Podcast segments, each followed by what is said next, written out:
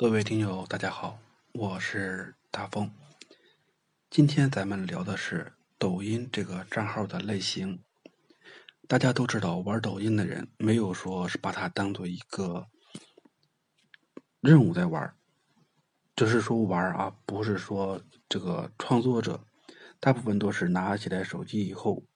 翻一下，然后去消磨一下时间，比如说坐地铁、上厕所、睡觉前，然后。闲暇时间等人，这些时间呢会打开手机去翻一下这个抖音或者是快手去消磨一下。那么这个就是会涉及到第一点，就像咱们平时和人交往时一样，从第一关开始滑到你这个视频的时候，能不能停下来？几乎就是看封面，然后再有就是前三秒或者前五秒能留住，用户就会继续看下去。留不住，直接就会滑走下一个。那么，在说到这一块，就会出现视频制作者的三种分类：一种就是散户，就像咱们炒股一样，想什么发什么。你看他这个号里边啥都有，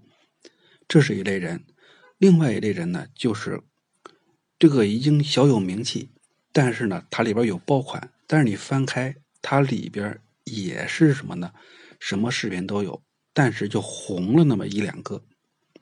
所以这种人呢，就是可能生活中偶一间拍了一点视频，这个视频正好又符合了大众的口味，然后呢，这个视频就火了。但是你翻开他的这个其他视频，几乎播放量和点赞量几乎就很小。那么这个人呢，可能就是偶然的机会把视频拍火了，其中一两个。另外一种呢，一看，它这个播放量不是特别特别高，但是你翻过来呢，它这个里边所有的视频呢，几乎就是平均的，点赞呀和评论呢以及转发都差不太多。像这种一般都是团队在操作，他们有明确的市场定位和创意，以及呢和这个运营团队，所以说每一个视频都是他们精心的。在操作的，所以在播放上和这个效果上都相差不太多。